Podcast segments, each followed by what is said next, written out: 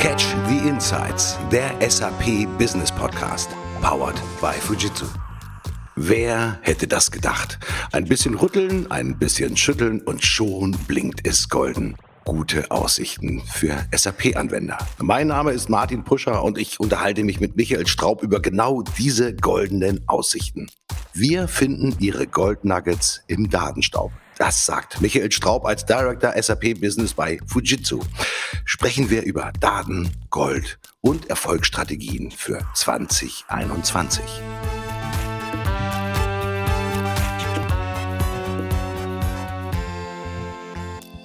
Grüß dich, Michael. Schön, dass du da bist. Hallo Martin, ja, freut mich.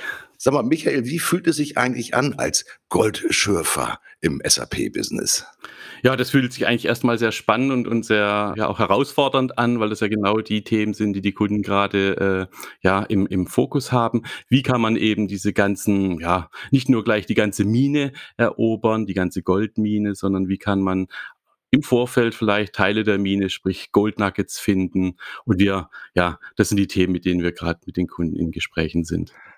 Gold Nuggets ist ja ein wunderschönes Thema. Also wir wollen natürlich die blitzenden Steine sozusagen der schnellen Erfolge natürlich herausfinden. Aber bevor wir dazu kommen, also wirklich zum Goldschürfen, vielleicht nochmal so ein Stück weit die Großwetterlage betrachten. Wir haben ja viele Events gehabt, wo sich SAP-Anwender auch getroffen haben, sich miteinander ausgetauscht haben.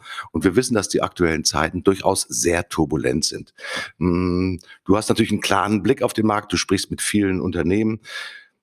Wer gibt denn im Moment Gas? Wer, wer zögert im Nebel der ja, unklaren Situation? Wie schätzt du die Situation im Moment ein? Ja, also das ist wirklich auch momentan, äh, äh, gibt es mehrere Sichtweisen oder ist es auch ein Stück weit zwiespältig. Wir haben viele Unternehmen, bei denen die die ihren Weg auch in Richtung der Digitalisierung ungebremst, ganz im Gegenteil, äh, mit voller Fahrt äh, weiterfahren.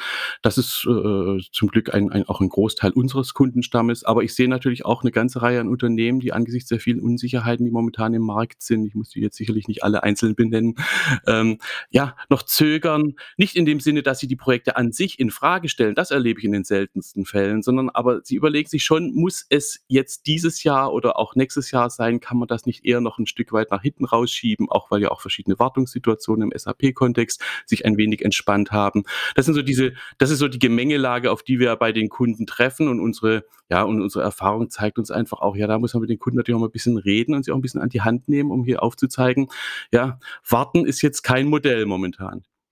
Mhm. Ja, es gibt so ein probates Stichwort äh, vom Gabor Steingart, der hat gesagt, Nostalgie ist kein Geschäftsmodell. Also wir müssen uns natürlich tatsächlich nach vorne bewegen. Wenn wir uns nach vorne bewegen, gucken wir natürlich auch auf die kurzfristigen Vorteile. Und wir haben äh, gesprochen über das Thema Gold Nuggets, wo finde ich tatsächlich die Schätze in meinem eigenen Unternehmen, dann stellt sich für mich natürlich die Frage, wo schürfe ich denn in meinem Unternehmen? Wo glauben wir denn, die besten Nuggets tatsächlich zu finden als Quickwins? Wie findet man die besten Schürfgründe, Michael? Ja, wir haben als Beispiel äh, aus einigen Kundenprojekten heraus, die im Handel, also im Retail waren, eine sogenannte äh, äh, Loss Prevention Lösung entwickelt, ähm, also wo es um Schwundanalyse, um die Identifikation von Ursachen von Schwund beispielsweise an der Kasse geht.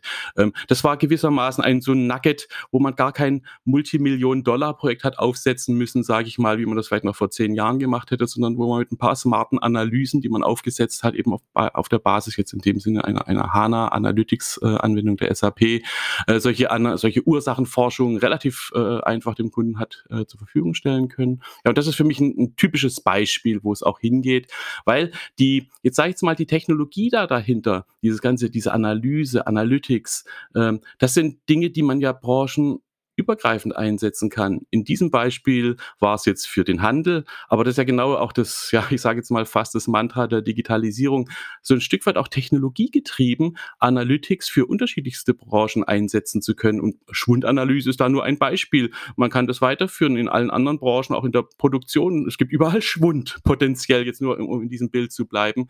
Und mit solch, solchen Quickwins kann man mit relativ überschaubarem Aufwand ähm, genau den Finger in solche, ja, ich nenne es mal Wunden gegebenenfalls legen. Mhm. Michael, wenn ich mir das angucke, dieses Beispiel von Loss Prevention ist ja ein starkes Beispiel. Hat man dann auch eine Idee, ich sag mal auch als Berater, als Stratege, andere Unternehmen zu inspirieren, auch einfach über diese Quick Wins, die man für dieses Unternehmen gefunden hat? Also gibt es Muster, die ich erkenne aufgrund meiner Analytik bei einem Unternehmen, die ich dann in Anführungsstrichen multiplizieren kann, um andere Unternehmen zu inspirieren, auch da nach den richtigen Goldnuggets zu suchen? Richtig, und das ist ja auch das, was wir in unseren ja, in so methodischen Ansätzen, auch in unseren Tools, äh, entsprechend abbilden, dass wir eben die Erfahrungen, die wir in einzelnen Kundenprojekten sammeln, nicht nur jetzt in der Branche, sondern sogar branchenübergreifend auch für andere Kunden bereitstellen können. Natürlich ist der Use Case dann dort gewissermaßen ein anderer, aber die Technologien da dahinter, die Methoden und auch letztendlich unsere Verfahren da dafür sind potenziell die gleichen.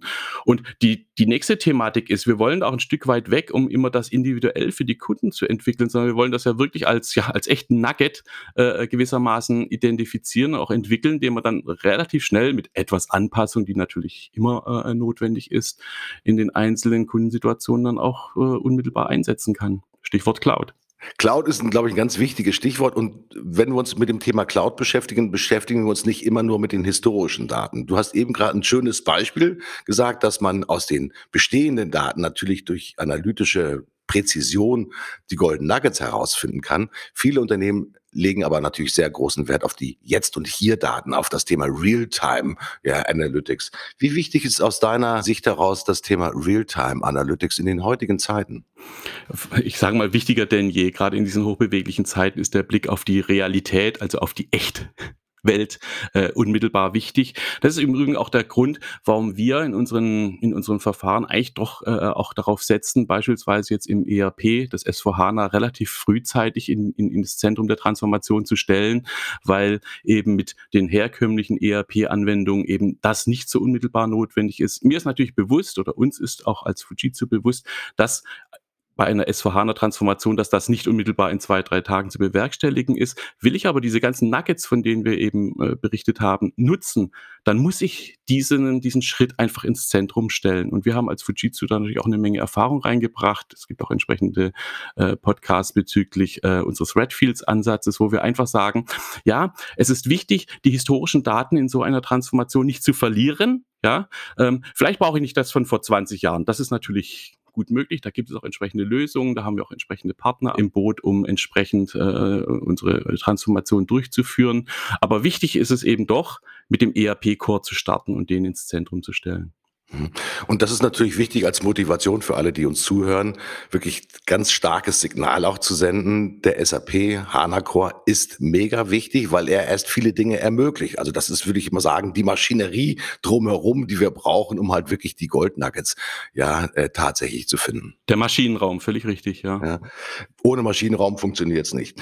Wer sich mit dem Thema der, ich sag mal, Goldgräbertum auskennt, der weiß natürlich, dass auf der einen Seite diejenigen erfolgreich sind, die die Nuggets gefunden haben, die anderen sind aber vielleicht sogar noch erfolgreicher, die die Schaufeln dafür geliefert haben, also die quasi die Infrastruktur auch mitgeliefert haben. Wenn wir bei diesem Bild bleiben, Michael, und ähm, stelle ich mir natürlich die Frage, wo entsteht also wirklich der Mehrwert für die SAP-Community? Geht es darum, die einzelnen Goldstücke, die sind für jedes Unternehmen wichtig, aber sozusagen die Infrastruktur, die Methoden, die Schaufeln zu liefern, das scheint mir ja sozusagen vielleicht sogar noch das ertragreichere Modell zu sein. Ja, wir gucken da auch ähm, sicherlich momentan sind die Zeiten in der Gestalt, dass die Kunden eben genau auch nach diesen Quick-Wins suchen. Aber dennoch, wenn ich jetzt da mal trotzdem mal einen Schritt zurücktrete, sage ich schon, ja, wir müssen den Kunden schon auch auf der gesamten Reise äh, begleiten und an die Hand nehmen. Bei uns ist es im Prinzip, startet das äh, äh damit, den Kunden oder die Applikation, jetzt primär die SAP-Applikation des Kunden in unsere Verantwortung zu übernehmen, ähm, sei es Lift und Shift oder äh, durch eine klassische äh, Übernahme der, äh, der, des, des Application Managements das ist im Prinzip gedacht, um den Kunden erstmal den Rücken frei zu halten, um ihm den Freiraum zu geben, sich auf die nächsten Schritte äh, äh, zu konzentrieren in Richtung Transformation, in Richtung Digitalisierung.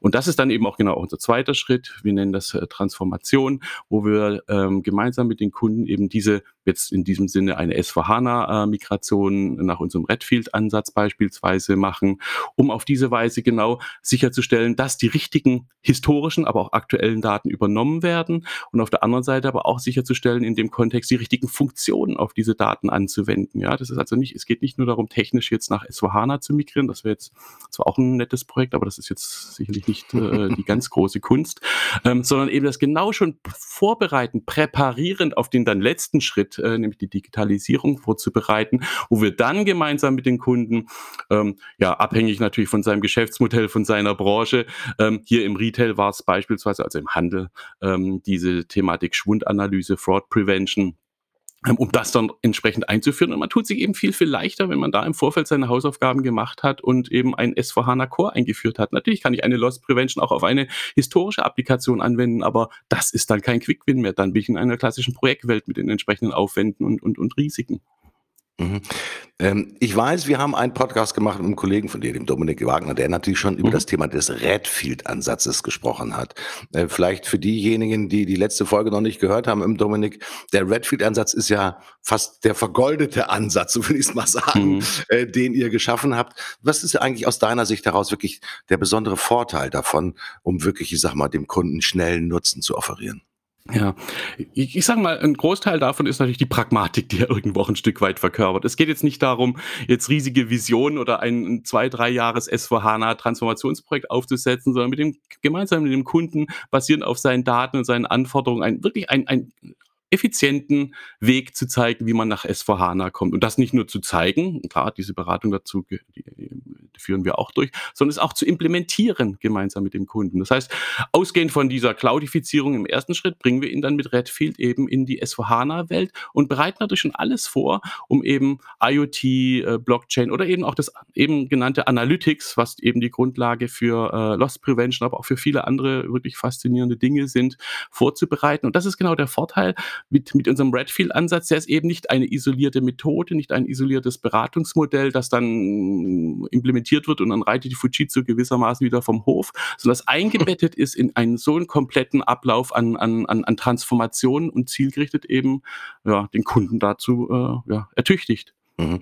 Die Kunden wollen natürlich schnelle Erfolge haben. Das hast du jetzt schon bereits äh, zweimal auch ganz deutlich gesagt. Und ich glaube, das ist auch wirklich das, was jedem Einzelnen der Anwender wirklich vor Augen schwebt. Ich sag mal, die große strategische Dimension ist das eine, aber wirklich die kurzfristigen Vorteile ist das andere. Und das, was wir sehen, ist, dass sich natürlich auch in der SAP-Welt da eine ganze Menge verändert. Äh, wir sehen natürlich die sogenannte App-Welt, ich sag mal, sehr stark mhm. nach vorne strömen, gerade im Umfeld von ähm, S4 HANA und von Cloud-Anwendungen. Welche Rolle siehst du unter strategischen Gesichtspunkten in dieser SAP-App-Welt? Was wird das zukünftig, ich sag mal, für besonderen Nutzen für Kunden bringen? Ja, also ich messe der, äh, der App-Welt, äh, die da jetzt erst im Entstehen ist, eine unglaubliche Bedeutung zu. Ähm, die Transformation der aus heutiger Sicht findet ja erst statt wir kommen heute aus einer Welt, in der, äh, seien wir mal ehrlich, die ähm, ehemaligen R3 oder ECC-Anwendungen waren ja mehr Plattformen zur Entwicklung, als dass man jetzt tatsächlich äh, Standardisierung vorangetrieben hätte. In Zukunft müsste es so sein oder muss es so sein, und das reflektiert eben auch unser Redfield-Modell hier, ähm, dass man stark natürlich in Richtung Standardisierung, Best Practices geht, aber weil sonst hat man ja wenig Mehrwerte gegenüber dem Wettbewerb durch eben solche smarten Applikationen, Smart Apps ergänzend ähm, seine digitalen Geschäftsmodelle letztendlich implementieren kann.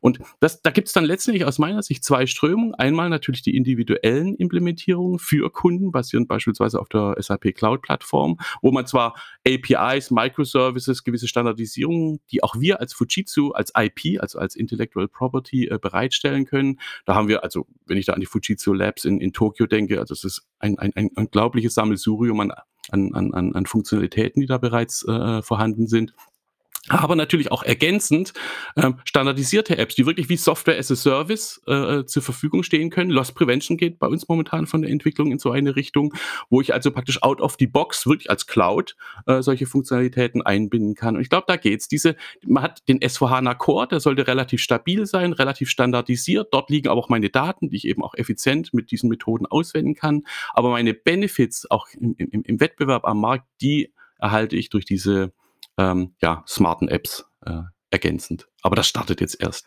Ja. Michael, wir sehen aber auch natürlich, dass die SAP-Welt in Summe viel agiler wird. Ja, wenn wir natürlich auf die IT-Organisation ähm, gucken, da sehen wir natürlich DevOps, Kubernetes, das sind natürlich sozusagen die Themen, die da äh, besprochen werden. Wir sehen bei den Fachabteilungen, bei der Geschäftsleitung natürlich andere Themen, also Business Value, Intelligent Enterprise, das ist sozusagen die große Headline von, von SAP natürlich. Was verbindet eigentlich diese beiden Welten und was äh, ist das Notwendige dabei zu betrachten, damit das Goldschürfen halt gemeinsam stattfindet. Also dass IT und Fachbereiche quasi wirklich auf dem gleichen Feld arbeiten, um halt die besten Goldnuggets zu finden. Ja, und dass es auch gemeinsam Spaß macht, ja. Das ist in der Tat die große Herausforderung. Die Erfahrung, die wir da gesammelt haben, ist natürlich eine, sind angelehnt an agile Methoden. Ähm, ja, es sind, läuft letztendlich auf Sprints raus, aber wichtig ist eben in sehr kurzen Zyklen, zwei, drei, also vier Wochen ist schon eher Obergrenze, ähm, zu zeigen, dass man ausgehend von solchen Technologien eben auch Business Mehrwerte äh, erbringen kann. Also Loss Prevention ist auch hier ein, ein, ein gutes Beispiel. Man kann sich eben nicht zurückziehen und ein halbes Jahr eine Loss Prevention Lösung technisch entwickeln und dann geht man wieder zum Business zurück und, und freut sich dann oder auch nicht, ob es was gebracht hat oder auch nicht, sondern man muss ähm, da in einem regelmäßigen Zyklus miteinander sitzen und eben zeigen, wie, wie die Entwicklung einer solchen Lösung aussieht und dann unmittelbar solche Feedbacks einbinden. So ist es auch bei Loss Prevention äh, geschehen und dadurch konnten wir da auch das Business relativ schnell von diesen Lösungen begeistern. Mhm. Michael, wir haben jetzt ein großes Bild, wir haben auch weites Land, um nochmal im Beispiel dieser Goldschiffer-Industrie äh, tatsächlich zu bleiben.